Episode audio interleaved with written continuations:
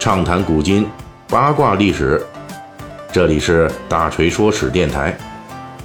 我们的其他专辑也欢迎您的关注。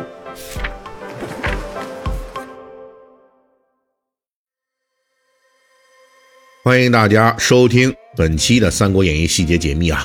不好意思啊，最近的节目呢，呃，一直就往后顺延了这么两三天哈。主要是因为呢，很多事情太忙了。那么还有呢，就是这嗓子呢有点不太舒服啊。所以呢，呃，这几期呢，大家要是听的这声音有点不对劲儿哈，咱们继续聊这三国。呃，我们用了很多期啊，一直聊这个东汉末年各路的这地方豪杰。比如之前呢，我们已经介绍了荆州的刘表、益州的刘焉、汉中的张鲁、河内的张扬，以及西北马腾、韩遂、幽州刘虞等人，以及呢，我们用这好几期哈。说了这个幽州的骑兵天王公孙瓒，那么大致讲到公孙瓒这里呢，我们大概看一下这三国地图，哎，已经是从荆州方向顺时针啊，绕着东汉统治区域走了半圈来介绍各地割据的军阀势力了。那么本期开始呢，咱们继续沿着这个顺时针方向向东南，我们要介绍的就是在小说中出现频次同样不少的另一波诸侯，这就是冀州以南。曾经在东汉末年与幽州、冀州发生过许多交集的青州军阀，在东汉末年啊，青州一度是个钱粮丰足、甲兵充沛的地方。小说《三国演义》中最先出场的与青州局势直接相关的人物，就是青州的太守公瑾。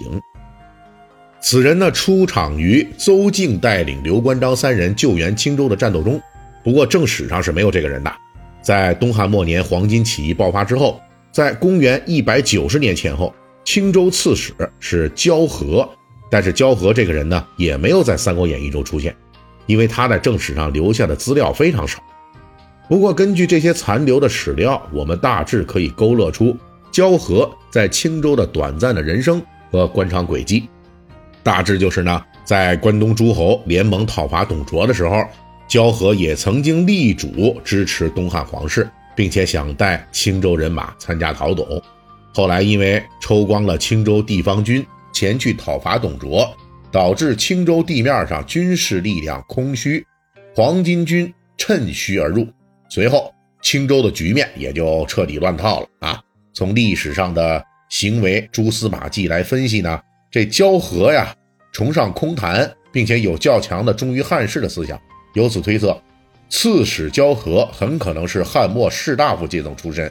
大锤之前在介绍军阀董卓的时候，曾经提到过，在公元一百九十年前后，董卓把持东汉朝廷，为了拉拢士大夫集团，曾经册封了一大批这士大夫啊、名士啊，分别到各地的这个州郡去担任长官。那呢，我们那时候也提到过，说这老董啊，出身西凉五人集团啊，能打仗的大老粗。但是他呢，能打政治经验很不足，所以当时呢，他这个操作啊，其实是把自己给坑了啊，被这群士大夫给坑了。因为这些士大夫、这些名士到了地方之后，立即就抓兵权，然后联合起来讨伐董卓。从这交河历史上记载的不多的行为来看，他很可能也是作为当时的名士，被老董给派到青州当长官的。只不过同样是被老董派出来去当地方官的。焦和这个人啊，有点像当初这一点零版本的这个刘表，崇尚空谈，迷信巫术，对于支援汉室非常热心。不过呢，他这种统御手下呀，平衡当地各方力量，以及这个带兵的这方面的能力啊，跟这个刘表等人比起来，那就差很多了。以至于虽然说这焦和曾经带领青州军马，又是讨董，又是镇压黄巾军。但是呢，因为他迷信巫术啊，自己又优柔寡断，所以呢，折腾来折腾去的这两件事呢，是一样也没干成。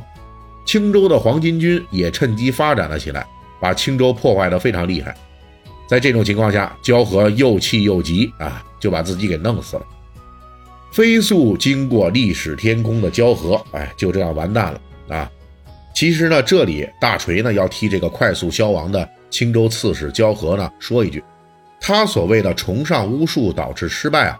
其实是因果倒置的。也就是说，所谓的这个崇尚巫术只是交合的行政控制力和军事能力较差之下的一个结果。正是因为自己对这个政治和军事玩不转，历史上的交河才会导向呃巫术那边，进一步的加速了自己的灭亡。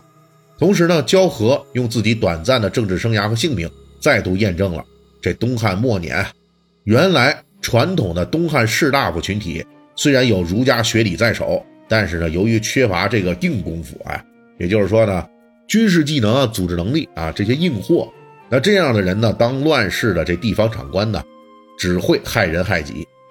当交河活着的时候，这青州就已经够乱的了。那么死后呢，富饶的青州连个名义上的头都没了，立即引起周围势力的觊觎。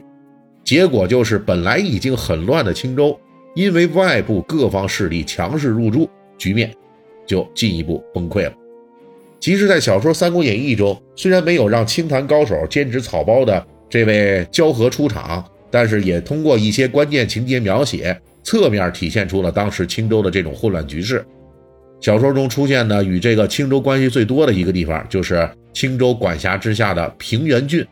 哎，我一这么一说，大家可能就知道什么了。就是说呢，这刘备带着关羽、张飞啊，在平原这个地方与各路诸侯发生了很多故事。比如刘备等人因为平灭张举、张纯的叛乱有功，所以被公孙瓒推荐为平原县令。在这个地方，刘备后来又出兵支援了公孙瓒对抗袁绍的战争，后来成为平原国相。青州的北海郡太守孔融被黄巾军余部管亥围攻时，刘备接到太史慈求援之后，又是从平原出发解北海之围。